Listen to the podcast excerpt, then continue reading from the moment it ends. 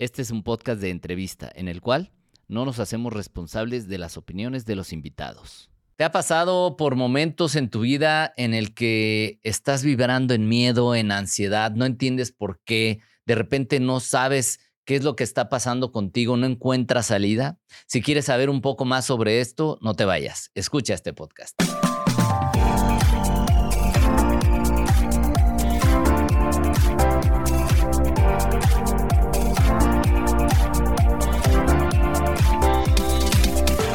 Tal? ¿Cómo estás? Bienvenido, bienvenida de nuevo a un episodio más de este podcast Vive más libre. Hoy día creo que el tema tiene mucho que ver con justo eso, vivir más libre, eh, libre de ansiedad, libre de estrés, de esas cosas que hoy en día son tan comunes. Y tenemos una invitada muy especial que tiene historias que de verdad, al yo escucharlas eh, previamente a iniciar la grabación, la verdad es que ya me quedé así impactado. Ella es Claudia Padilla, es licenciada en Mercadotecnia es terapeuta, es conferencista también, es guía de sanación del alma y liberación del estrés.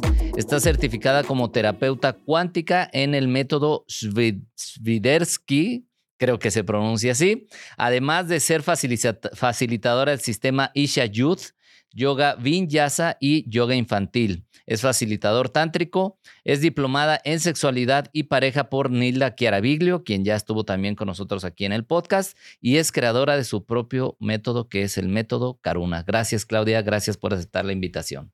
No, hombre, gracias a ti por invitarme y podernos compartir desde el corazón, ¿no? Que es ese hogar que todos necesitamos sentir. Y sobre todo hoy en día que estamos tan distraídos, tan afuera, tan eh, fuera de centro, podría decir yo, que necesitamos como que regresar a nosotros y ya nos, ya nos irás contando ahorita un poquito de cómo tú pasaste muchos procesos y cómo encontraste esto y ahora ayudas, ¿no? Que tú lo, comentabas, te pusiste al servicio de, de, las personas que a veces andamos como medio perdidillos, por así decir, y, y, ayudarnos a encontrar porque tú lo viviste. Y es algo que me encanta, ¿no? Que la gente diga, te lo puedo compartir porque yo lo viví, no nomás porque lo leí o alguien me lo dijo, sino tú lo viviste, ¿no? Y de entrada, entender, bueno, vamos a hablar de superando la ansiedad y encontrando la paz. Hoy día creo que la ansiedad es de las cosas más comunes que encontramos, pero ¿qué, qué, qué podemos entender por ansiedad? O sea, ¿de dónde viene? ¿Por qué nos pasa esto? ¿Es parte normal? ¿Qué, qué hay de atrás de la ansiedad? Creo que es súper normal, pero desconocemos qué lo provoca. Ok. Eh, me encantó lo que dijiste ahorita, eh, el foco del podcast, ¿no? La libertad. Uh -huh. Creo que eso es lo principal que detona la ansiedad, no ser libre de, quien, de ser quienes somos. Uh -huh. Pero muchas veces no sabemos ni quiénes somos. Eso sí, es lo interesante. Claro. Uh -huh. ¿Qué es lo fácil que nos describe el decir cuando nos sentimos incómodos? Uh -huh. Creemos que estamos perdidos. Ok. Pero estamos más conectados que nunca. A ver, otra vez, barajéamela más despacio, como dice. O sea, cuando me siento incómodo, creo que estoy perdido, pero en realidad no. No. ¿Cómo es eso? Estás bien conectado, pero estás conectado con energía de baja vibración. Ok. Con esas emociones y pensamientos densos. Ok. Porque de dónde viene la ansiedad, se nos olvida que la mente y el cuerpo es una estrecha relación que sí. tienen uh -huh. y están en constante comunicación. Sí. Por lo tanto, quiere decir que nuestro cuerpo es la caja de resonancia de la mente. El cuerpo, ok. Es la caja de resonancia o sea, de la el mente. pensamiento y el cuerpo lo, lo, lo refleja, somatiza. Lo expresa, exacto. Sí. Pero, ¿dónde nos damos cuenta que ya hay ansiedad, que ya hay estrés? Cuando nos para la vida por medio de una enfermedad, de una crisis, y muchas veces te podría decir que todos tenemos ansiedad. Ok. Todos. Para mí, un significado claro de la ansiedad es ansío que este momento sea diferente. Ok. O sea, es por eso hablas de la incomodidad. O Exactamente. sea, estoy incómodo en, en, cómo estoy ahorita, por eso me lleno de ansiedad. Exactamente. Y porque no hacemos un alto en nuestras vidas. Uh -huh. Yo te podría decir que nací con ansiedad. Ok. Nací con un estrés súper alto. Yo soy ocho mesina. Ok. Pero yo nací de ocho meses porque no aguantaba ya estar en el vientre de mi mamá. Uh -huh.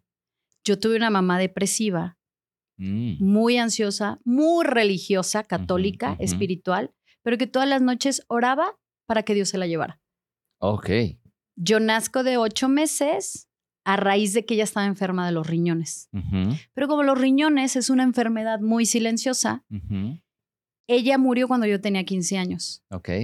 Pero imagínate, crecí aprendiendo de la espiritualidad, pedirle a Dios, pero cosas que negativas. Ya. Y Claudia creció con un trauma de que no era suficiente solo su existir, que su mamá quería morirse aún durmiendo con ella todas las noches. De ahí que nació mi creencia, que todo lo que yo amo lo voy a perder. Wow. Y eso nos pasa a todos los seres humanos. Todos vivimos traumas, experiencias que fueron simples o dolorosas, pero ¿qué es lo que hacemos? Lo evitamos. Yo siempre le digo mucho a las personas que acompaño, porque yo todo lo que he vivido es en carne propia. Sí. Todo lo que busqué, mi principal función era autosanarme. Y déjame decirte algo, hoy que me dedico al acompañamiento, yo no sano a nadie. Yo acompaño para que ellos se autosanen. Sí. Eh, quien hace todo. ¿Eres una facilitadora? Se podría decir, pero en realidad dos, Dios siempre nos da dones. Yo tengo el don de ver lo que las personas traen internamente. Ok. ¿Pero por qué? Porque lo desarrollé muy bien en mí. O sea que ya me viste algo. Hay ansiedad. Por algo estamos hablando hoy en día de este tema, ¿no? Porque la ansiedad la tenemos todos. Sí. ¿Cómo nos podemos dar cuenta que hay ansiedad? Si hay sudoración en tus manos, escalofríos en tu espalda, mucho dolor de cabeza, opresión en el pecho, la famosa piernita como la empezamos a... exactamente. Hay muchísimos síntomas. El querer salir huyendo, el dolor en el estómago como si te dieran ganas de hacer del baño y ni siquiera hay nada para hacer del baño. Son muchísima sintomatología. Pero ¿qué emoción se detona? El miedo. Ok. Eso es lo que detona principalmente la ansiedad. Sí. Tengo miedo de lo que estoy viviendo. Por lo tanto, al no liberar el miedo, me voy totalmente a la cabeza y empiezo a crear escenarios que nunca van a suceder. Pero esos mismos escenarios hacen que desarrollemos muchísimo cortisol. Sí. Y el cortisol es supervivencia. Y así estamos todos. Este es tóxico para el cuerpo, ¿no? Totalmente tóxico y que estamos totalmente segregando el cortisol. El cortisol nos hace sentir incómodos, se nos apaga nuestro cerebro humano. Al no mover la emoción se apaga el cerebro mamífero y al no mover la emoción se apaga totalmente el, el cerebro reptil. Ok. ¿Y dónde estamos tomando las decisiones? Desde el reptil. A ver, explícanos un poquito más para los que no entendemos todavía eso. Hay un modelo que me encanta propuesto por Paul MacLean que nos explica los rasgos evolutivos de nuestro cerebro. Sí, porque sí hemos escuchado que el cerebro es reptiliano, que el cerebro no sé qué, pero, pero para entenderlo relacionado con el tema. Para entender, vayámonos como a lo simple el estrés, ¿no? ¿Cómo funciona tu cuerpo con estrés, Iván? No, pues al, no sé, al 50%, ¿no? O sea, incluso mentalmente con poca claridad, poca creatividad, te sientes como, como apagadón, sin tanta energía, etcétera. Denso, aletargado, sin sentido de vida. Sí. Ahí es donde, ¿qué decimos? Estamos perdidos y desconectados. Sí. Pero en realidad lo que está sucediendo es que estamos pensando puro pensamiento de baja vibración y negativos. Como por ejemplo, resentimiento, odio o clásica víctima de me hicieron esto, me dijeron esto y no lo puedo soltar. Y ahí que está sembrando muchísimo odio, miedo, enojo. Sí, enojo y, a veces acumulado y no expresado, ¿no? ¿Y qué pasa si lo acumulamos y no lo expresamos? Imagínate, nuestro cerebro tiene tres cerebros entre sí que uno es el cerebro humano, que somos todos nosotros. El cerebro, después le sigue el cerebro mamífero. El cerebro mamífero, imagínate, podemos ver a un, a un perro que nos muestra la incondicionalidad. Sí. Él siente demasiado, pero es súper fiel. Sí. ¿Estamos? Sí. ¿Qué pasa si me describes a un cocodrilo? No, pues es muy diferente al perro, ¿no? O sea, yo creo que siente menos. No siente. No siente. El cocodrilo está en el presente, actúa, supervivencia. Ok. Él está aquí y lo único que va a ver es cómo llegar allá. Lo demás está fuera de su órbita. Pero ¿cuál es la, el comportamiento de un cocodrilo? No forma sociedades, no cuida a sus hijos, solamente ve por él. Es capaz de matar con tal de sobrevivir. Sí. ¿Qué pasa con el mamífero? Forma sociedades, cuida a sus hijos, tiene sentido de memoria, por eso un perro lo puedes educar. Sí. Siente demasiado. Su cualidad principal del comportamiento es siente las emociones. Por ejemplo, el perro tiene hambre y no te deja en paz hasta que le des de comer. sí, me, queda claro. ¿Y qué pasa con el cerebro humano que somos de nosotros? Tenemos la capacidad de analizar, de prever, anticipar, traer el futuro al presente, por eso podemos planear, traer el pasado al presente, ¿Cuál es su sentido principal? Analizar y comprender las leyes universales que nos rigen. Ok. Que eso no lo tiene el mamífero. ¿El mamífero qué es? Vienen como más predeterminados, por así decirlo. Exactamente. Y por eso son los rasgos evolutivos de nuestro cerebro. Que ahí es donde entra un poco más el tema libre albedrío para nosotros. Claro, pero ahí te va. Eh, ¿Por qué estamos tan llenos de ansiedad? Porque no nos estamos sintiendo vivimos en donde fuimos condicionados para vivir desde el análisis, el raciocinio, desde el cerebro. Sí. Olvidándosenos que tenemos otros dos cerebros, que es el corazón y es el estómago. Sí. Pero aquí, ¿qué es la importancia? Que al estar nosotros presentes, vamos a ser totalmente testigos de todo nuestro alrededor. ¿Qué quiere decir esto? Que vamos a construir un cuarto cerebro. Okay. que es de conciencia a conciencia, siendo un testigo de todo lo que nos estamos creando. Ok. O sea, estar como, como que te subes un nivel más y te dejas de identificar tanto con tus pensamientos y tus emociones. Pero siendo consciente de mis tres cerebros, porque no hay nivel, hay conciencia. Ok. Por ejemplo, para mí la conciencia no está identificada en un punto del, del cuerpo. Hay una persona que dice que sí, en el cerebro, ¿no? Para mí en el corazón, o sea, en la profundidad del corazón es la llave de nuestra alma y la que nos dice cómo es el camino. Sí. Porque el cuerpo, cuando estamos tan conectados, nos dice para dónde es la sanación. Ok, pero no le hacemos caso. No, porque estamos creemos que estamos desconectados porque el estar desconectados es sentir incomodidad. Estamos tan conectados que si no, no pudiéramos sentir esa incomodidad. Ok. Pero ¿qué hago con esa incomodidad? Si nadie desde pequeños nos enseñó a mostrarnos reales. Sí. Me explico, desde pequeños nos enseñaron a ocultar. Sí. Totalmente. Hay, algo que yo les comparto mucho es, para mí una herida física es lo mismo que una herida interior, una herida emocional, una herida del alma. ¿Por qué? Cuando tenemos una herida física, imagínate, tienes la cortada aquí, yo llego y te saludo súper eufórica. ¿Qué onda, Iván? ¿Cómo estás? Te duele, ¿no? Pero ¿qué es lo primero que, que yo te voy a decir a ti si yo traigo la herida y tú llegas y me saludas súper amoroso? ¿Qué te voy a decir? Pues, ¿qué te pasó o, qué? Pero si tú me ves que yo traigo esto vendado, lo primero que digo, ay, me ah. lastimaste, Iván. Ok cuando tú llegas y me saludas súper amoroso. Ok. ¿Qué hago? Vendo mi herida y me pongo un curita. ¿Qué pasa con la herida interna? Utilizamos máscaras. Ok. Para que no se den cuenta de que hay un dolor internamente. ¿Y esto de dónde viene? Del origen, infancia. Tenemos dos grandes maestros que son papá y mamá. Si todos nos hiciéramos en un alto en ver todo eso que nos choca de papá y mamá, nos daríamos cuenta de lo que en realidad ellos nos vienen a enseñar, que es la parte contraria. Ok. Para que nosotros seamos el equilibrio. Pero ¿qué hacemos siempre? Enjuiciamos. O culpamos. O culpamos. Porque soy así, porque pues mi papá sí me educó, porque mis papás fueron así, y es como que me hago un lado y no es mi culpa, ¿no? Y fíjate, volviendo a las heridas, a la física y a la interior, ¿quién es el que no quiere que te des cuenta y tomes responsabilidad de tus heridas? ¿Quién es el que no quiere?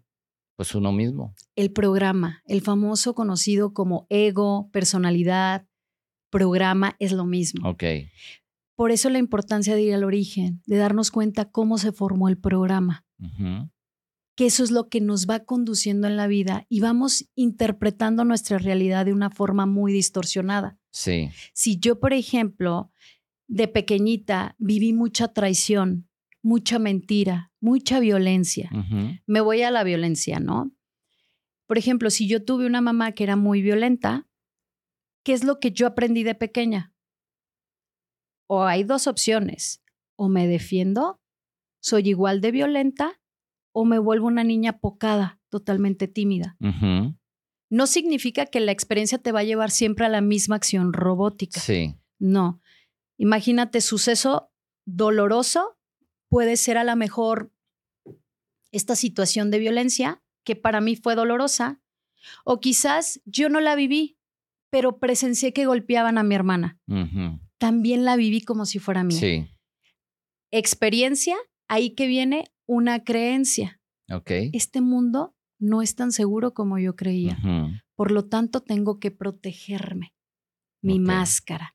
Y ahí empiezo a ser de carácter, impulsiva, agresiva. Esta interpretación, de hecho, yo en parte de, mis conferencias que hablo, es, hablo de la interpretación. Entonces, eh, lo que interpretamos de lo que nos pasa y cómo lo vivimos tiene que ver con ese programa que está insertado ahí. Exacto, exacto. Una vez que sucedió el programa, o sea, que te das cuenta que ya está hecho el programa, que sigue? Formas la creencia. Después de formar creencia va a haber una forma robótica siempre de reaccionar.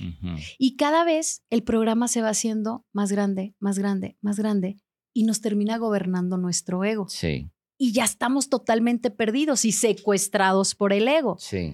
Por eso, desde ahí, al ser inconsciente, empezamos a vivir en ansiedad y muchísimo estrés.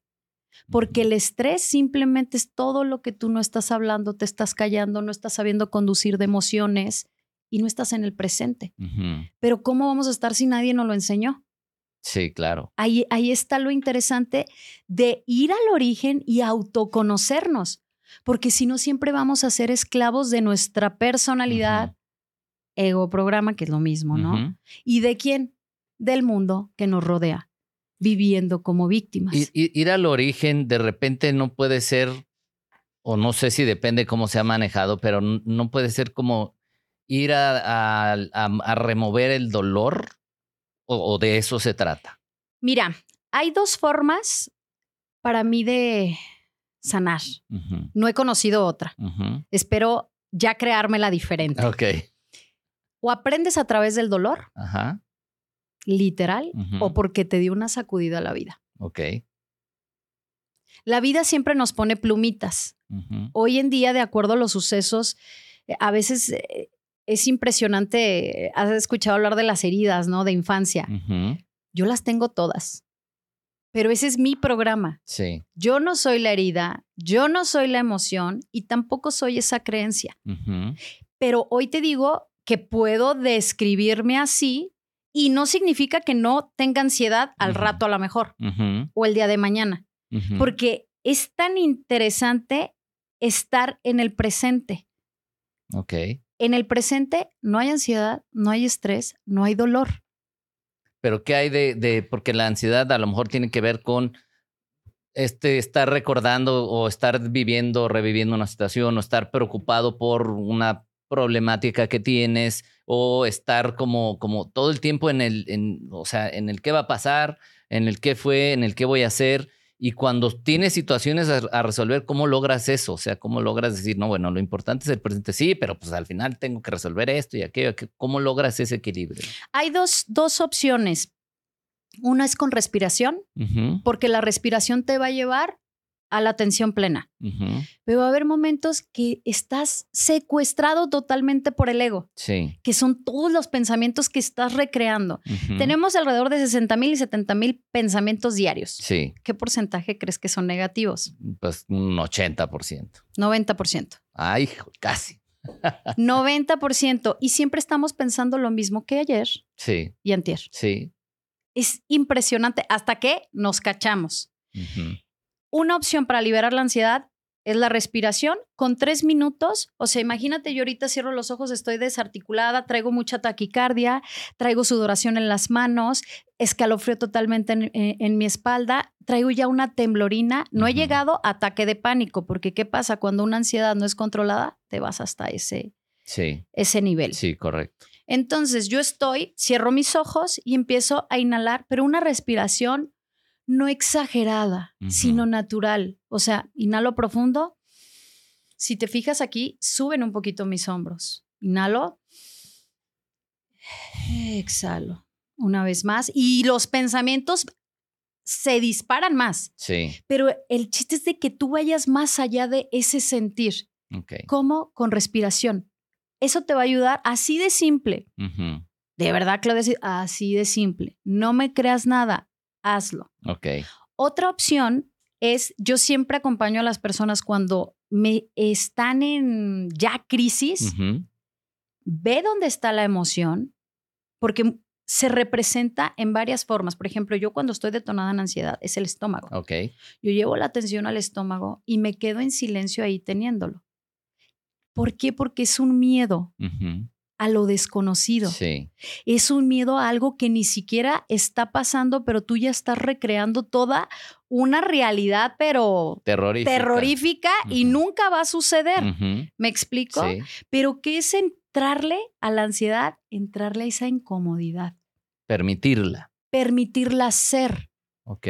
Porque cuando tenemos ese regalo de permitirnos ser y entrar a esa incomodidad, ir hacia el origen, ya no te va a ocurrir eso. Pero ¿cómo, cómo estoy tratando de, entender un poquito esto porque creo que es sumamente importante? Eh, o sea, el permitirlo es decir, acepto que me siento enojado con esto, acepto que tengo miedo, acepto que, o sea, es aceptarlo y expresarlo o, cómo hay que reaccionar. Eso es lo ideal. Aceptar primero que tienes ansiedad. Vámonos a algo más simple. No pongámosle la etiqueta de ansiedad. Sí. Acepto que me secuestro el ego, que me detonó el estrés o que estoy con un miedo brutal. Ok. Que ya no puedo estar ni conmigo. Ajá. Y donde más debes de estar es contigo. Sí. ¿Qué hacemos? Con la incomodidad nos salimos. Adicciones, a al socialité, a las redes, a todos los excesos. Lo que nos distraiga, por así Lo que nos distrae de no sentir ese estrés. Que es, cierro los ojos, me voy hacia adentro. Sí, lo interesante es que se vaya teniendo más cultura y gestión emocional. Porque, por ejemplo, yo a las personas que acompaño me dicen, Clau, ¿cómo muevo el miedo? Sintiéndolo. Ni gritando, ni golpeando, ni respirando, sino yendo hacia el miedo. Porque cuando le cambiamos la interpretación, la magia sucede. El miedo es la misma energía, el miedo y de la expansión, del empoderamiento. ¿Y qué decimos? El miedo, porque creemos que es miedo, nos paraliza. Y el empoderamiento te hace dar el paso. ¿Qué nos divide en una línea? ¿Te quedas en el miedo o te empoderas? Pero ¿cómo decides pasar de una cosa a otra? Dar un paso. Por ejemplo. Así de fácil. Imagínate está esta línea. Ajá. Yo estoy en el miedo. Acá está el empoderamiento. Es la misma energía que estoy sintiendo. Adentro se siente igualito. El acelere del corazón, esa adrenalina. Doy el paso hacia el miedo, que es el empoderamiento, y para eso. Ok. Pero ¿qué pasa antes de que des el paso? Cierra los ojos, vete a sentir el miedo y ahí la importancia del acompañamiento de una frase de alta vibración. Mm. Porque ¿qué pasa? Como el miedo se mueve diferente, es sentirlo y cruzarlo. Vas hacia adentro, ok, ¿cuál es mi mayor miedo? Mencióname un miedo, Iván. No sé, este, que me deje de querer una persona, por ejemplo. Ok, entonces, ¿eso decimos que es miedo al abandono o miedo al rechazo? Tal vez al abandono. Al abandono. Ok, mi mayor miedo es que mi esposa me deje. ¿Eres casado? Sí. Ah, ok. Mi miedo es que mi esposa me deje. Y ya te entró una incomodidad, tú cierras los ojos y vas hacia adentro. Ok, tengo miedo a que mi esposa me deje. ¿En dónde sientes el miedo normalmente, Iván? Yo en la boca del estómago. En la boca del estómago. Llevas la atención a la boca del estómago y empiezas a pensar una frase que a ti te vibre. Yo enseño frases de alta vibración que son acompañadas en base de, meditación. ¿Por qué? Porque si tú dejas ese espacio vacío, supongamos dejas de sentir, le das atención y te lo prometo que cuando tú le das atención a tu miedo, te viene a dar el regalo que trae oculto. Ok. Siempre. Cada incomodidad, dolor, enfermedad o crisis trae un regalo oculto. Si nos permitimos sentir y dejar ser al cuerpo, es donde emerge esa claridad.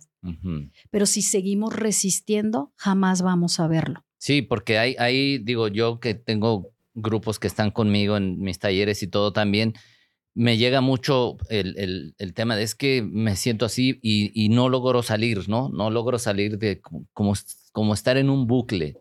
¿Qué es lo que no nos permite salir de ahí? Todos los pensamientos que estamos en la cabeza. Cabeza, como es, todo el pensamiento es negativo y de baja vibración, pues todo el cuerpo está somatizándolo. Ok. Gracias a Dios nos llega las itis, que son toda la colitis, gastritis, ta, ta, ta, eso ya detonó en cuerpo físico porque tú no tuviste la atención en el cuerpo emocional y el espiritual para solucionarlo. Ya para reventar la célula es porque no me escuchaste de la mejor forma, que ahí te va a través del dolor. Ajá. ¿Me explico? Por eso te digo, muchas veces aprendemos a través del dolor. Sí.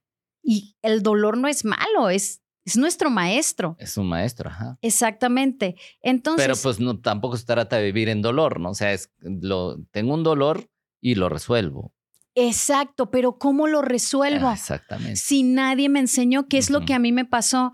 Yo duré 11 años en el camino buscándole de todo. Sí. He tenido una vida bien interesante porque quedé huérfana a los 15 años. A los 5 años fui abusada sexualmente. Tengo una interesante historia de que mi papá nos dio un apellido falso. Ok. Usurpó una identidad. Ok. Pero fíjate todas las heridas, traición, abandono, injusticia, humillación. Me falta una. Traición, rechazo. Rechazo, sí. Ok. ¿Qué aprendió Claudia desde pequeña? Pues queda huérfana primero de mamá y al poco tiempo muere también papá. Mm. O sea, perdí a los dos. A los 15 años Claudia cierra su corazón. ¿Y qué hizo? Pues se hizo una mujer doña carácter.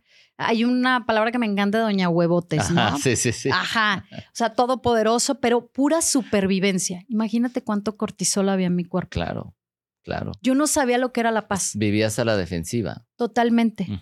Peleando con todo el mundo. ¿Por qué? Porque era mi mecanismo de defenderme o dándole miedo a los hombres para que no se me acercaran porque me iban a lastimar. ¿Por qué? Porque había un papá que hizo lo que mismo. Hizo lo mismo. Fue vago mi papá, ¿no?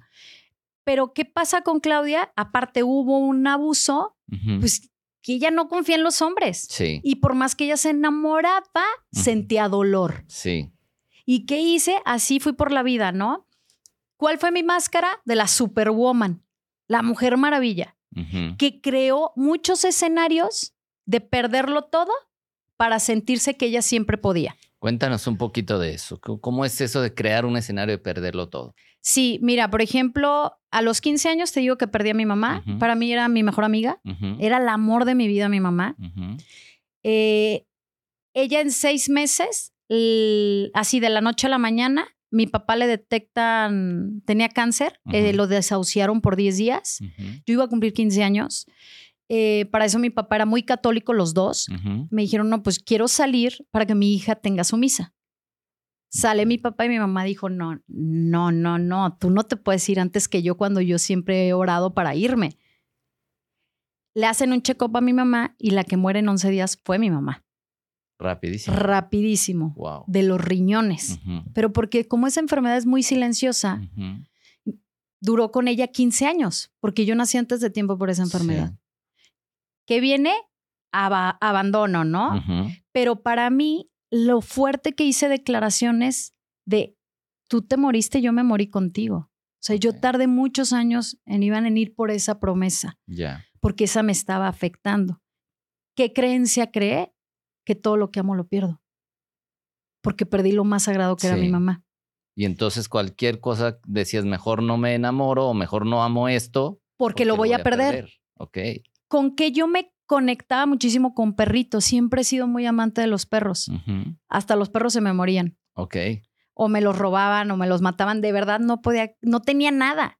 Empecé a O sea, hacer tu misma energía provocaba mi, eso. mi- porque estaba dentro de mí y yo no era capaz de verlo ni consciente. Sí. Después muere papá. Empecé yo a hacer dinero desde los 21 años, ya ganaba bastante dinero y me empecé a enfocar en eso, en dinero, dinero, dinero. Pero como Claudia tenía una autoestima súper chiquita, imagínate, mi primer novio me trataba como quería y yo hasta le di dinero para que comprara su primer coche. O sea, imagínate mi baja autoestima, la la, necesidad. ajá. necesidad de amor Sí. y de estar enfocada afuera para yo poder sentir ese sentido de pertenencia, de amor, de, De sentir Soy alguien. ¿no? soy alguien en la vida. ¿Me explico? ¿Y qué hice? Desarrollar una personalidad de mucho éxito porque eso mostraba que yo era alguien. Ok. Empecé a dar eh, conferencias en ese entonces, mucho de conciencia financiera. Terminé dedicándome a los seguros. ¿Por qué? Porque ahí se gana lo que tú quieres. Y ese fue un camino que se me hizo padrísimo, pero me perdí en eso también. O sea, para toda esa parte, como Claudia no se sentía suficiente, fui alcohólica, me perdía en el relajo, en el socialité. O sea, yo era la clásica de Clau, ¿cómo estás? Ay, súper bien, y con toda la cara así volteada, te lo juro. O sea, era impresionante. Era cero real. Ok. Cuando siempre me he considerado de ser auténtica y directa, de decir lo que pensaba. Pecaba hasta de imprudencia, Ok. pero en realidad era bien hipócrita, Mm. Porque no era real conmigo. Sí. No, yo no sabía lo que era eso. A raíz de eso, tuve una pareja, a una antigua pareja que falleció de un caso muy raro.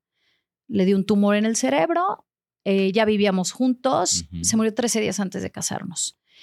Eh, los doctores nos dijeron, híjole, es un tumor que no es curable por la parte donde está en el cerebro, es un caso muy raro que solo le da a hombres y él puede morir de un día en cuanto comience tratamiento máximo un año. Nadie ha vivido más con este diagnóstico. Pues él se fue en cuatro meses y medio. Wow. Pero fue mi gran maestro de amor incondicional porque yo sabía que iba a morir. Y yo lo di todo para que él cerrara sus ojos, hasta el día que él cerrara sus ojos, fuera feliz. Él murió como en estado vegetal porque no podía comunicarse, pero nuestra comunicación era con los ojos. Sí. O sea, el, el sí, Sí. era pelarlo, o sea, abrirlos y el no era parpadear, ¿no? Y así él y yo nos comunicábamos todo el tiempo, ¿no? Te podría decir que al perderlo, ahí sí yo me di cuenta que ya estaba enojadísima, no nada más conmigo, con Dios, con la vida. Porque dices, me sigues quitando todo, Todo. aquello que amo. Ah, en ese momento me quedé también económicamente en ceros, porque como fuimos a atenderlo a Ciudad de México, yo había montado un restaurante ahí por Tlaquepaque, en Ujú. la zona turística, y me fue súper bien, le pegué al gordo. Pero eso pasó a los dos meses que lo había abierto, la situación de, de este chavo, y lo dejé todo y me fui allá. Obvio iba a quebrar porque los empleados hicieron lo que quisieron. Me vengo y fue mi primer quiebre económico, físico, emocional y espiritual. Te llega todo de un Todo me trancazo. llegó de un trancazo, pero ahí sí yo ya no tenía batería para levantarme. Nada. Ahí empecé mi camino espiritual. Me metí primero esos cursos de la manita, no sé si los llegaste a ver, eh, pero era muy trabajo de la personalidad, mucho ego. Pero eso me ayudó para distraerme dos años. Ya después me empecé sí a meter a la parte más espiritual, gestáltica de todo, porque le entré a todo, pero porque cada vez ya no me podía distraer más. Me dolía todo el cuerpo, ya estaba enferma con ese tumor, pero yo me di cuenta nueve años después. Wow. No sé cuándo se creó. Imagínate mi umbral del dolor para mí Para era aguantar para eso. aguantar eso. Exactamente. Me empecé a darme cuenta y a ser consciente que todo lo que veía fuera un era un reflejo de mi relación conmigo. Pero yo no sabía cómo solucionar todo ese relajo que había creado. Por más que iba a terapias, empecé a darme cuenta el para qué vine a esta vida. Eh, mi impronta del alma es el autoabandono, Ok. que por eso tuve dos padres que sentí que me abandonaron, pero para yo misma regalarme mi propia presencia. Pero te estoy hablando que eso pues, lo descubrí con los años, ¿no? Yo me seguía sintiendo vacía. Ahí hice mi checklist de todo lo que a Claudia le iba a hacer feliz y todo estaba enfocado en el afuera. Mm. Que el coche, que el viaje, el DEPA, eh, las relaciones, el gustito. Y cuando terminé toda mi lista, no era feliz. En ese momento, a mis 38 años, ya había parado de contratarme muchos patanes. Ok. Sí, me contrataba puro hombre mujeriego, patán, que me iba, o sea, haz de cuenta, yo decía, ese me va a ser infiel, vente para acá. Ok. Vente para acá, muéstrame. Muéstrame que tengo la razón. Exactamente, pero era inconscientemente. Sí, sí, sí, entiendo. Después de eso, empiezo a darme cuenta que la que se traicionaba era yo, de la que era infiel era yo. O sea, empecé a dejar de culpar y empecé a tomar responsabilidad. Y ahí empecé a darme cuenta que el juego cambiaba. Después me encuentro una pareja tipazo que fue otro maestrazo. De verdad, el hombre que toda mujer soñamos. Pero yo no era feliz tampoco. Ok. O sea, ¿cómo es eso? Si era el hombre soñado, ¿cómo es que tú puedes decir no, extranjero, guapo, fiel, empresario, rico? Pero en el momento que yo lo conozco, digo, no, no, no, tarde o temprano él me va a traicionar. Mm. No, no, no, no. Eh, eh, esto no es real. esto es demasiado bueno para ser real. Empecé a ser la tóxica, la celosa, de ser una mujer que proyectaba seguridad. Pues era pantalla también, sí. honestamente.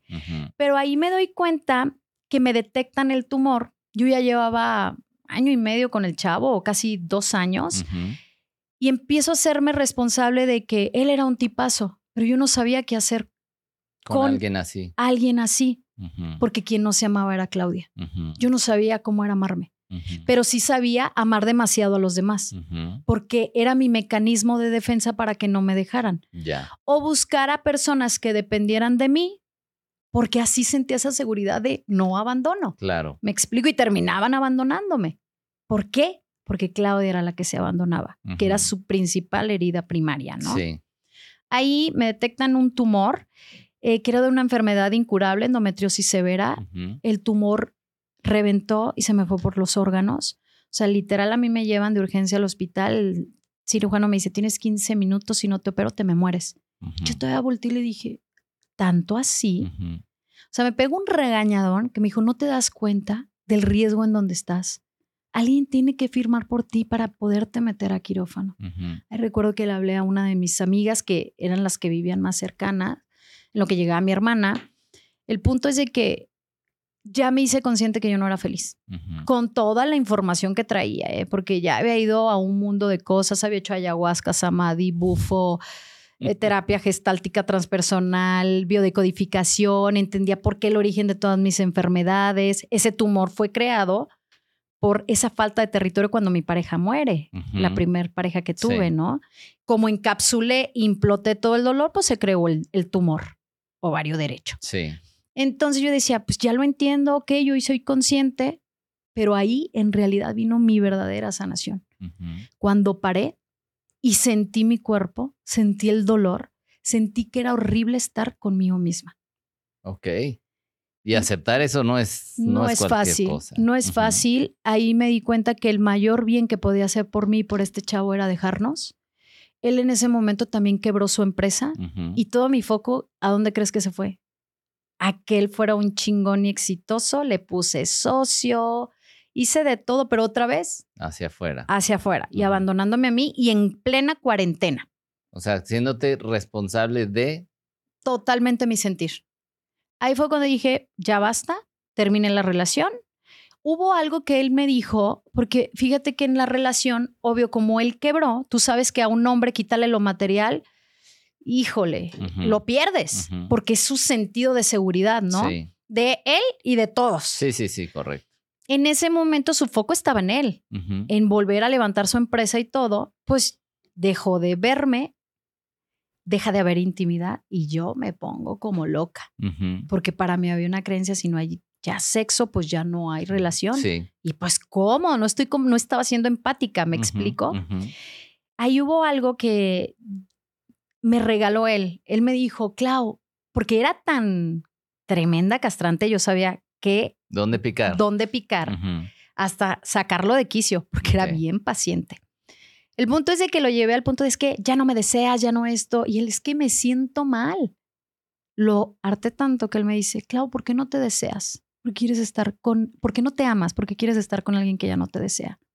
Me lo dijo tan cerca que dije, gracias.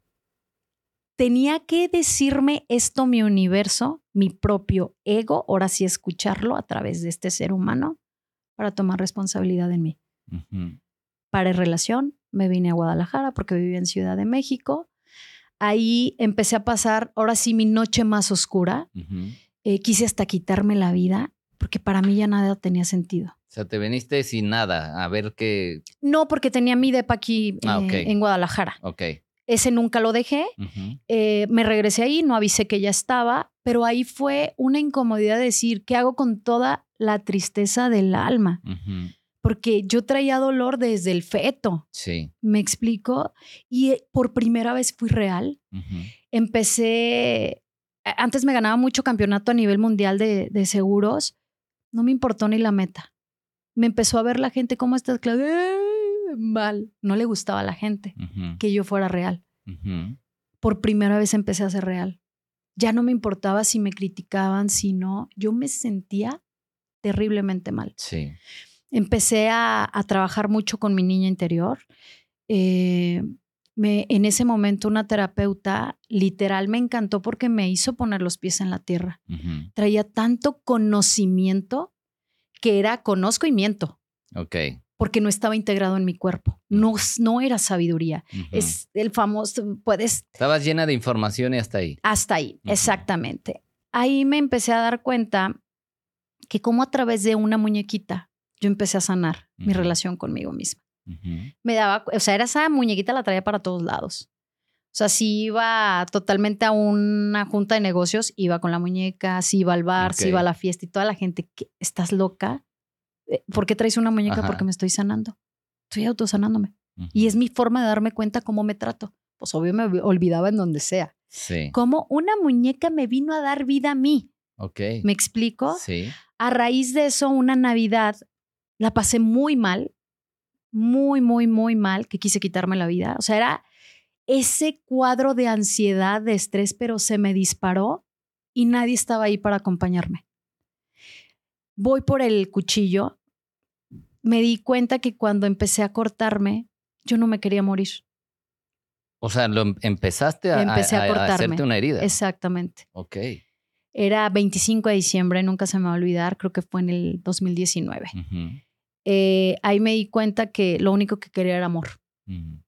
Y que todo lo que había hecho en la vida era para llamar la atención de mis hermanos. Porque eran lo más cercano, pues ya no hay papá, mamá, pues tengo cinco hermanos increíbles que yo quería llamar la atención de mis hermanos o si tuviera pareja, ¿no? Sí. Y dije, claro, no, llorando me rendí en el piso, soy muy conversadora con Dios, con el Espíritu Santo, y les dije a ellos, de verdad, ya no puedo más. Este, un dolor que me carcomía el, alma, el pecho, porque dicen, el corazón no duele. Claro que duele. Y es algo que yo ya no podía, ya no quería ni vivir a ese nivel. Pero ¿por qué nos pasa? Me encanta lo que estás diciendo, pero antes que se me vaya, ¿por qué nos pasa que, que aunque a veces nos sentimos así, o no lo aceptamos, o queremos seguir aparentando, o, o lo permitimos que siga pasando eso, aunque dices, me siento así, o sea, me siento sin ganas, me siento sin esto, me siento sin el otro, pero, pero yo sigo por la vida como que si nada pasara, pero con ese dolor por dentro. ¿Qué es lo que, que no permite el decir, tengo que hacer algo al respecto o qué tengo que soltar? Porque estamos como amarrados de muchas cosas. Principalmente la imagen. Pero ¿desde dónde fue creada? Desde nuestros papás, desde pequeños. De hecho, si te fijas, cuando somos pequeños, ¿qué te dicen a ti si, eh, cuando eras niño? Hey, los hombres no lloran. Ajá. O sea, las mujeres tienen que sentarse de cierta forma, ser de tal manera, pero que nos empezaron a condicionar un mundo de creencias. Sí. Y esas mismas creencias es lo que nos tiene sometidos a ser reales. Por eso se crearon todas las máscaras. Sí. Pero por el origen, desde pequeñitos, ¿a quién nos dijeron? A ver, mi amor, Si tú sientes enojo, golpea, haz pataleta y ¿qué hacías de pequeño? Eso haces. ¿Qué hacemos para las personas que tienen hijos? Si están haciendo una berrita, déjalos. Va a pasar. Porque sáquenlo. pero si no les enseñas a reprimirlo. y eso es lo que hoy enseño en día. Hacer real con lo que tú estás haciendo. ¿Qué haces con el enojo? Grita. Pero yo enseño unas técnicas que es un grito ahogado. Ok. O sea, grita, mueve, golpea, pero sácalo, porque si no lo sacas, ¿qué es lo que pasa? Se vuelve itis. Sí. O sea, en enfermedad del cuerpo, lo simple, pero mentalmente depresión, ansiedad, brotes psicóticos. Sí. Y, mi depresión era tan severa que quise hasta quitarme la vida. Pero ¿quién iba a saber por fuera ni mis hermanos porque ni con mi familia era real? Era bien fuerte porque creía que eso era la fortaleza. Sí. Hoy en día, la verdadera fortaleza es permitirnos ser vulnerables. Y eso nos lleva a la libertad absoluta. Imagínate si yo estoy aquí, oye, Iván, me siento triste. me, ¿Tienes inconveniente en que yo me permita sentir? ¿Y cómo mueve la tristeza? Llorando. Así de simple. Pero ¿qué hacemos si lloramos? Somos mal vistos, somos criticados. Débiles. Débiles. Desde ahí viene todo. Desde el origen de cómo fuimos educados. Sí. ¿Cuál es el regalo para nosotros? Reeducar a los pequeños, que van a ser los que transforman el mundo y nosotros desprogramarnos. Claro. Crear nuevas creencias, porque las creencias son actualizables. Los valores no son negociables. Sí, correcto pero las creencias son actualizables. ¿Y qué es lo que nos va a llevar, Iván? Pues ser reales, ser libres, ser auténticos. Claro, pero ¿cómo logro eso? Algo que yo acompaño bastante es la meditación. Porque la meditación te trae en la presencia absoluta. Sí. Y el regalo de vernos a través de los otros. Pero ¿qué hacemos? Es que ese es tóxico, yo me alejo. No, ve hacia lo tóxico, ve hacia el miedo. Es muy distinto cuando tú te alejas desde la paz. Sí. Ya no regresas. Ok. Pero si te alejas con resentimiento o con una emoción de por medio, la vida te va a presentar diferentes personajes para que logres sanar esa energía interna en ti. Ok. ¿Me explico? Sí. Porque simplemente, ¿qué hacemos con los juicios? Yo estoy apuntando a alguien y digo, esa persona es así, así, ¿cuántos dedos hay apuntándome a mí? Todos los demás. Exactamente, entonces, ¿de quién es el juicio? Es mío proyectado en él. Sí, es tu propia frustración proyectada en el otro. Exactamente, ¿y cuál es el regalo? De vernos a través de los otros y evolucionar y trabajar hacia adentro. ¿Cómo me doy cuenta de mi evolución? De todo lo que estoy viendo en mi mundo de alrededor si ya está en amor, en paz, en dicha, es porque yo ya tengo esa relación conmigo. Ok. ¿Me explico? ¿Cómo lo logramos? Sintiéndote, siendo real, aprendiendo a gestionar tus emociones, a observar todo lo que estás pensando, haciendo un testigo. Volvemos a los tres cerebros. Sí. Cuando tú construyes un cuarto cerebro que es de conciencia a conciencia, vas a ser el receptáculo y testigo de tu reptil, de tu mamífero, de tu cerebro humano y te vas a cacharse en, qué cerebro estás. O estás en el cuarto siendo un testigo de toda tu creación. Ok. Y, en, eso es distinto. En la práctica, estoy leyendo un libro que se llama La liberación del alma, no sé si ya lo mm, leíste. No. De Michael Singer, muy bueno que habla justamente de posicionarte en el asiento de la conciencia, ¿no? Pero en, el, en la cotidianidad resulta complejo entender, o por lo menos no, no, no sabemos cómo hacer esto de me pongo en la conciencia cuando estoy que me carga el payaso, como dicen, cuando me siento mal, cuando me está pasando esto, cuando hay una situación que me tiene todo movido, movida, este, ¿cómo me pongo en este, en este cerebro conciencia? La presencia, meditación te va a ayudar muchísimo, respiración, todo lo que te lleve a la atención plena. Con un minuto que pares, Iván, y te vayas a sentir, porque hay gente, ay no, Clau, pues yo no medito, no importa. Cierra los ojos, abre tus piernas, o sea, postura muy, muy simple. O sea, es un ejercicio súper simple. Cierra los ojos y comienza a testiguar cada uno de tus cinco sentidos. ¿Qué sabor tiene tu boca? ¿Qué estás viendo aún teniendo los ojos cerrados? ¿Qué estás escuchando? Percibe si es ruido de coche, pajarito, qué está la temperatura de tu cuerpo. Después vete a, observar tu respiración. Sí. Con eso ya llegaste al cuerpo, ya bajaste de la cabeza. Ok. Ya estás siendo consciente de tu presente a través de tus cinco sentidos. Sí. Después de eso, padrísimo si logras atestiguar en ese silencio interno, empezar a observar los pensamientos que no son reales.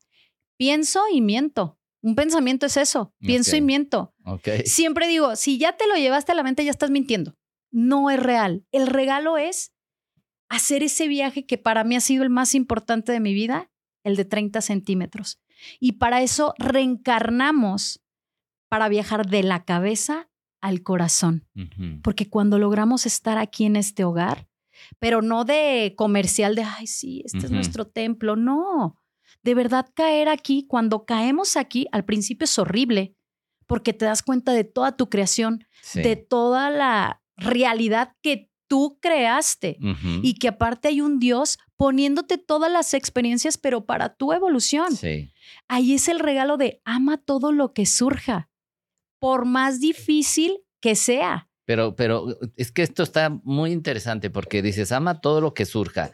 Y, gente que, que, te digo, que me busca, con la que converso, incluso que me piden coaching, etcétera, dicen, es que yo viví esto, o sea, ¿cómo me pides que yo esté tranquilo cuando me hicieron esto, cuando mi mamá, mi papá, mi, mi pareja, mi esto, me la, me la aplicaron y todavía me salen con esto otro, o sea, y, es como que sacudida tras sacudida, pero... Eso es hermoso lo que estás diciendo, Iván. ¿Sabes por qué? Porque ya oyeron, es hermoso que les pase. No, no, de verdad, porque están siendo reales. ¿Cómo yo voy a aceptar que mi mamá y mi papá fueron unos tal por cual?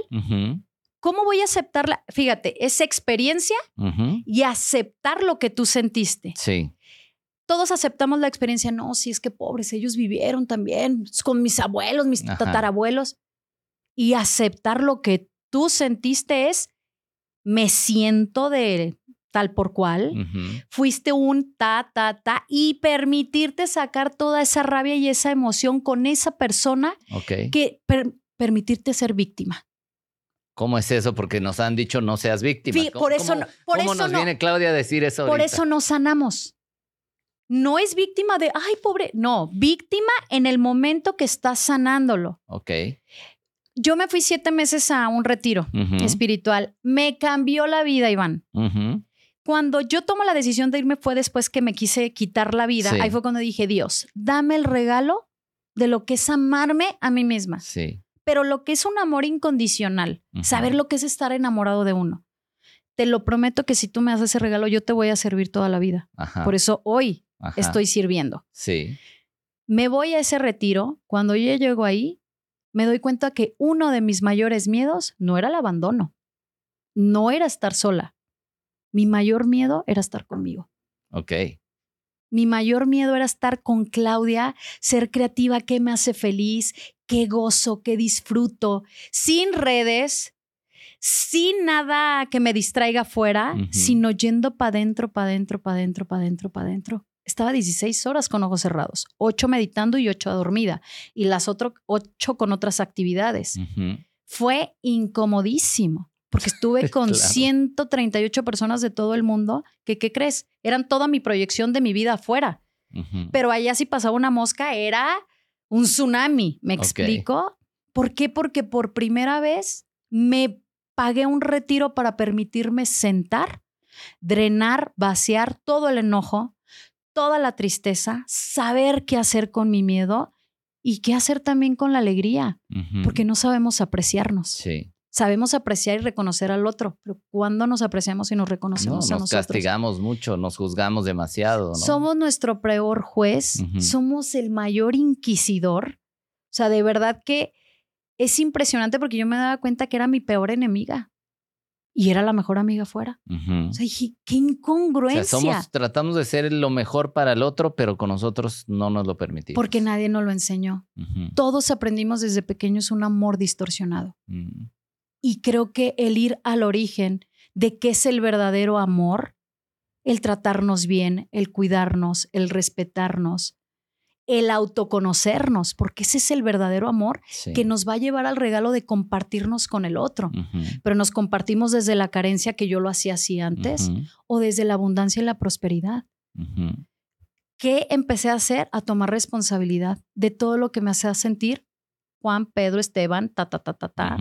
Y a sacar todo el dolor. Yo traía mucho dolor con mis papás. Y principalmente con mi mamá. Como era mi amor más importante y fue la que me abandonó. Sí. Ahí fue impresionante cómo se transforma toda mi vida. Empecé a darme cuenta de pues todas mis creaciones y que era puro drama y sufrimiento. Yo no sabía crear una vida padrísima. Ok. Ahí aprendí. Ahí comencé a darle la vuelta a la tortilla, como quien dice. Y vente a Guadalajara después de siete meses y pues me encuentro un año después eh, de que ya estaba aquí, porque fue muy incómodo regresar al ruido. Sí, claro. Es muy fácil irte a meditar al Tíbet y estar con las personas en esa misma sintonía, pero encontrar ese silencio interno en medio del caos y del ruido, ese es el verdadero regalo. Claro. Y creo que yo fui a, prepararme a ese retiro, a agarrar eh, experiencia y herramientas para aplicarlas en la experiencia humana. Sí. Que fue donde me encontré ahora sí en la responsabilidad absoluta de decir yo soy eso, yo soy eso, yo, yo soy esa persona que viola, es en la forma que yo me violo a mí misma, en no ser real, no ser auténtica, en traicionarme. Yo soy esa persona que miente porque me estoy mintiendo a mí todo el tiempo de no quiero ir a tal lado y por quedar bien, ahí voy. Cosas tan simples, ¿no? Yo soy esa persona que me traiciono. O sea, empezar a, encontrar esa unicidad internamente en uno con todas las personas que tú sentías mucha separación. A ver, aquí hay dos, dos, dos, cosas que me gustaría ver si nos puedes comentar algo. Lo que es el, el tema de límites que acabas de decir, o sea, poner límites y renuncias. O sea, encontrarte a ti implica límites y renuncias. ¿Cómo, ¿Cómo podemos renunciar a cosas que a veces nos cuesta tanto trabajo? ¿no? O sea, personas, situaciones, trabajos, este, proyectos en los que crees que debes de estar, pero finalmente no estás feliz. O sea, ¿Cómo, cómo puedes darte cuenta de eso y, soltarlo?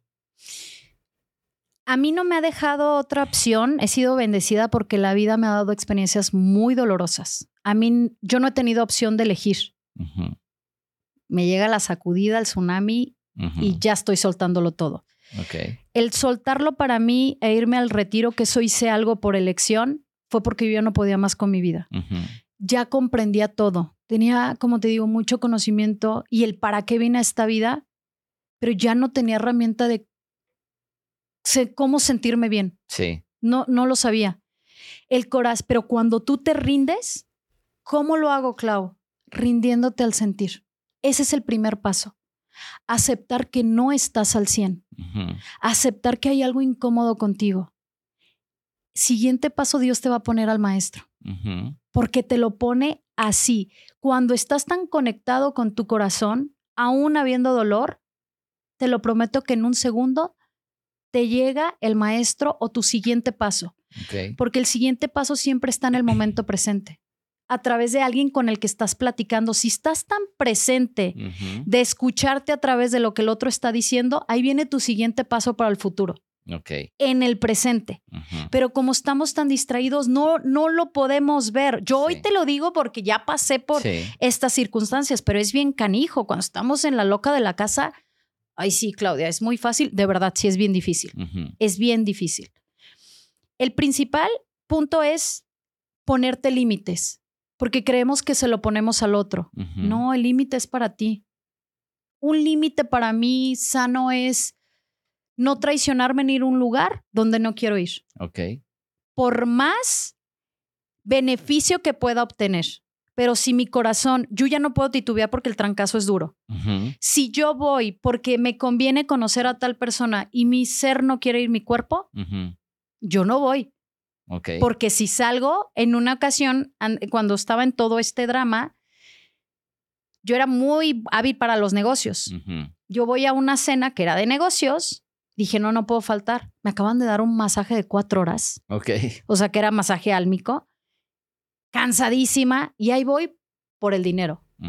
Pues en el restaurante donde estaba, yo creo que me confundieron porque llegó una chava y me reventó un vaso en, en mi ojo. Wow. O sea, me, y ahí, ¿qué aprendizaje tuve? Me tuvo que dar un trancazo la vida para escuchar a mi ser que me dice, no vayas ahí. Y sé que quien nos esté escuchando nos, les han pasado muchísimas cosas por no sernos fieles. Creo que el primer límite que debes de poner contigo es serte fiel. Okay. Así sea esa persona, tu esposo, tu madre, tu padre, o sea, las personas más cercanas y que amas, lo van a comprender. El que tú primero te seas fiel. Porque si tú empiezas con ese hábito y límite, tu resultado va a ser bien distinto afuera. Sí. Totalmente. Y la otra parte es la rendición. Ríndete al dolor, ríndete a la incomodidad. ¿Cómo es rendirse? Rendirte y parar no salirte de ti a ningún lado, por más incómodo que sea. Busca la ayuda, porque muchas veces no sabemos salir solos. Sí. Yo hoy te puedo decir, Iván, desde mi vulnerabilidad, que hace un año lo perdí todo en un fraude. Después de decir, Claudia ya es consciente, eh, tiene una vida increíble, vivo con una pareja espectacular, tengo mi familia que es mi perrito, ya no he perdido nada.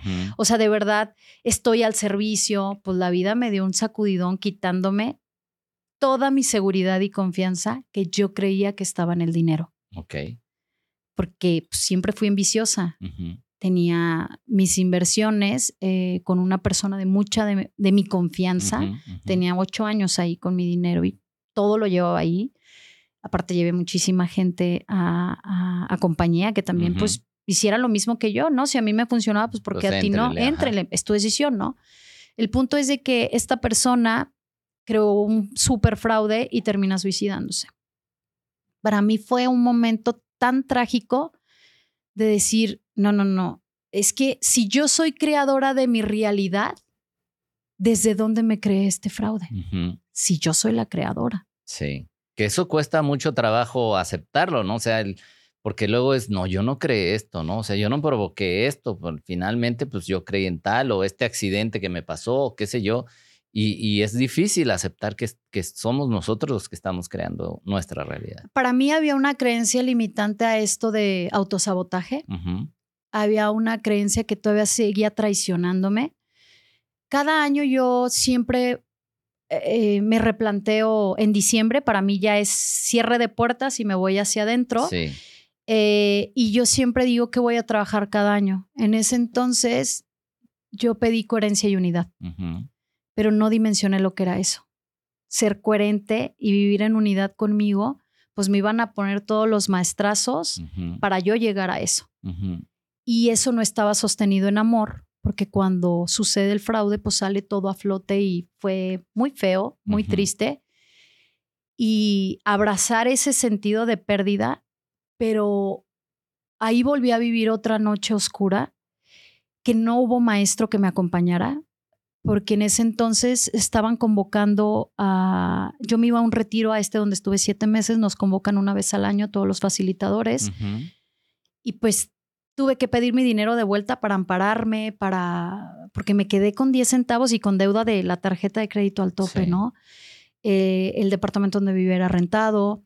El punto es de que la vi súper difícil y para mí fue, híjole, ¿y ahora qué voy a hacer?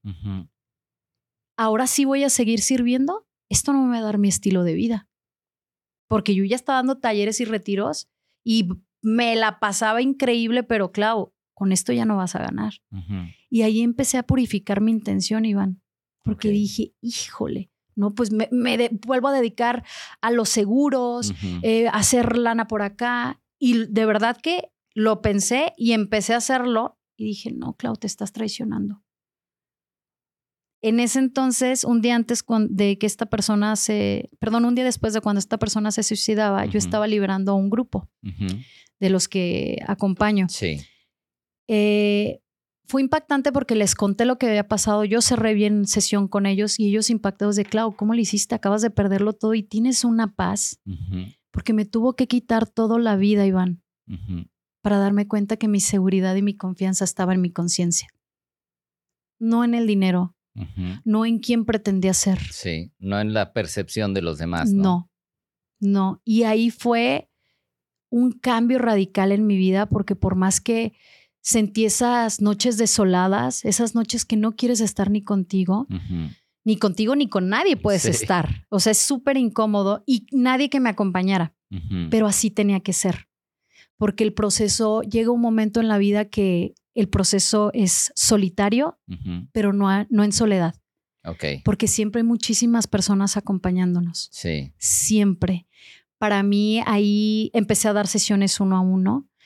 Eh, porque las mismas personas me lo pedían y yo decía, no, no, es que yo no quiero uno a uno.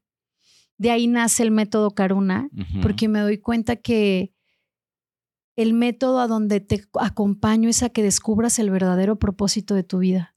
Y que tú seas tu propósito sin importar a qué estés jugando. Si juegas al conferencista, al abogado, al doctor, esos son juegos de personajes. Sí. Pero tu verdadero propósito es esa esencia que te caracteriza. Para mí es ser amor en cada instante de mi vida, sin importar qué haga. Porque cuando hay amor, hay paz y así te venga a sacudir cualquier experiencia tan dolorosa, trae regalos ocultos, trae bendiciones ocultas. Me encantaría que de verdad pudieran darse ese regalo de amar hasta la incomodidad. Amar ese proceso que te está llevando a tu verdadero despertar. Y yo me refiero al despertar de, de conciencia, ese despertar de que puedas un día abrir los ojos y veas el techo y digas, wow, está todo en blanco. Si te fijas, casi todos tenemos nuestro techo blanco, ¿no? Abres los ojos y lo primero que haces dices, wow. Y después volteas a tu lado izquierdo, derecho, no sé si estás casado o tienes pareja o lo que tengas, y está vivo. Dices, qué increíble. Y de repente veo a mi perro y digo, pues claro que vale la pena vivir. Si de repente tus personas más cercanas también despertaron, pues es un día increíble. Sí. Independientemente de todos los sucesos que nos vayan a venir, ¿no? Pero creo que el regalo es estar aquí y ahora. Y estar aquí y ahora es abrazarte en esa incomodidad. Porque el verdadero amor es esa incondicionalidad de que estés contigo aunque nadie más quiera estarlo. El que te seas fiel aunque nadie más lo sea. Y créeme que si empiezas con eso, todo tu entorno va a cambiar vas a empezar a ver cómo tus relaciones son amorosas, cómo cada quien empieza a expresar cada vez lo que siente y ser cada quien relaciones desde la, su propia verdad. Sí. Porque creo que cada uno tenemos nuestra propia verdad y el regalo de ser empáticos es aceptar que cada uno la tenemos. ¿Y ser empáticos te refieres a ser empático con uno mismo? Principalmente, porque ¿qué sabemos hacer? Ser empático con el otro, pero si nunca has ido con tus emociones. Claro. ¿De qué me hablas que estás siendo empático? No es real, no es coherente. Por eso se cae todo lo de afuera. Sí. Porque no es sostenido en amor. Sí. Y el verdadero regalo es permítete sentir esa ansiedad porque solamente te está diciendo, hey, esto no es real, tú estás en el futuro, no está sucediendo nada ahorita, si estamos súper tristes, deprimidos, estamos en el pasado. Y yo sé que muchas veces lo escuchamos y decimos, ah, sí se nos queda, pero vívelo. Siempre yo les digo, a mí no me creas nada. No te quedes con lo que yo te comparto. Sé un curioso de la vida. Sí. Eso, no te quedes. Yo siempre lo he dicho, ve a todas las escuelas, pero no te quedes en ninguna, porque la única real y sostenible es tu propia maestría de vida. Ok. Creo que ese es el regalo que todos los seres humanos necesitamos, el que haya alguien que nos pueda acompañar. Que, eso es lo que te iba a decir, o sea, ¿se puede hacer solo o siempre es bueno buscar ese acompañamiento, esa ayuda? Mira, yo te voy a hacer bien real. Yo ha habido momentos que he necesitado a mis maestros. Te voy a compartir hace como tres semanas, yo estuve pasando una noche oscura bien canija, porque en agosto dejé ese departamento donde estaba y solté todo, todo, todo lo que implicaba eh, las demandas con abogados. O sea, dije, Clau, te estás enfocando en supervivencia, te estás protegiendo y no estás creando. Ya llevaba un año con ese litigio. Eh, decidí dejarlo todo porque mi pareja tuvo un accidente, un corto, se, se, quemó la mano, pero pues salió volando y para mí fue muy fuerte. Y fue de, ¿qué más tengo que perder para parar? Porque seguía estando en la ambición, dándome cuenta que pues mi seguridad y, mi confianza estaba en mi conciencia, ¿no? Porque quería seguir en el pleito, en el drama. Si eso ya lo había perdido, pero había creado, había salido este método maravilloso, ¿no? No estoy confiando en la vida. Lo suelto todo. Me vine a vivir para acá, tienes tu casa a las afueras de, de, Guadalajara. Empecé a conectar con un silencio que no sabes qué maravilloso, pero qué confrontante. Ok. Porque ya no me fui a un retiro, ya no pagué para encontrarme y ya me había encontrado y yo no sabía qué hacer sin drama, sin supervivencia y sin caos. O sea, no sabías cómo actuar que no incluyera esto. Exacto, porque empecé a habitarme en un silencio donde no sabía qué iba a hacer, no sabía qué me iba a dedicar. Y empecé a hacer, aún teniendo ya el, el, método, las sesiones de acompañamiento que doy, empecé a dudar de lo que hacía. Okay. No dudar de lo que hago, sino que decía, ¿qué rollo? ¿Estoy haciendo mi verdadero propósito de vida? ¿Esto tiene sentido? Si solamente acompaño, sí. yo, no, yo no sano. Dios me da dones para acompañar a las personas, pero quien hace toda la chamba es Dios. Sí. Yo no, yo soy acompañante. Cuando empiezo a hacerme todas esas cuestiones, empecé a darme cuenta que ya no había ningún lado que correr, cuando toda mi vida había sido supervivencia. Estaba en un paz, en una paz, pero como resultado de vida. Ok. Ya no buscado nada y no sabía qué hacer con eso, Iván. Quise buscar drama en mi pareja o buscar el caos, te lo, te lo prometo. Y empecé a autoobservarme y en ir hacia adentro empecé a sentir esa incomodidad y me di cuenta que mi ego espiritual, que ese es el más canijo, me llevaba de, estoy haciendo mi propósito. Ok. Me vengo a dar cuenta que mi propósito es ser feliz en esta vida, amarme en cada instante. No si estoy ayudando, sirviendo. No, ese es un juego, es un personaje. Ok. Ahí ni yo podía sacarme como de esa crisis, porque me dio crisis muy fea, incómoda, y volver con uno de mis maestros que amo con toda el alma, que es un terapeuta emocional. Ajá. Y él me acompañó en este proceso. Ok. O sea, sí es bueno tener ese. Siempre es bueno, pero que no dependas. Sí. Siempre es como te digo, cuando te llega la claridad de que hay algo que no está padre, el maestro aparece. Sí. Mientras tú lo aceptes. Claro. Siempre a través de un libro, a través de un mensaje, a través de un podcast. ¿Me explico? Para mí el regalo fue de, ni con mi herramienta yo me puedo ayudar. Ok. Pero era conectar con esa persona y literal darme cuenta que estaba en la cabeza. Así de simple fue. Ok. Oye, está buenísimo, se nos ha ido el tiempo rapidísimo, hay mucho más, espero después tenerte otra vez para, para seguir, pero rápidamente en dos minutitos, método Karuna, ¿qué es? Método Karuna es un método que crea a raíz de este fraude, eh, está compuesto por todo lo que Claudia la transformó. todo. Eh, son ejercicios gestálticos, transpersonales, eh, dos tipos de meditación una meditación de ella la aprendí con Isha Yot, eh, con la que me fui al, retiro de los siete meses. meses. Otra es con Joe Dispensa. Eh, mucha meditación para traerte al aquí y a la hora. Eh, vas a ver muchas herramientas donde tú vas a encontrar a tu propio gurú, porque sí se encuentra. Sí se encuentra. Lo que te acompaño es a que despiertes ese diamante interno que seas auténtico en cada instante de tu vida, pero sobre todo a que conectes con esa grandeza y esa esencia de tu ser, que es esa experiencia de amor, de paz, de dicha, que muchas veces dejamos de sentirla por todo ese programa que nos separa de nosotros mismos, ¿no? Y lo que nos separa principalmente es el miedo. Sí. Te acompaño a que conozcas este método, ese acompañamiento uno a uno para que te puedas autoconocer y ser libre en cada instante. Y vivir más libre. Y vivir más libre, totalmente.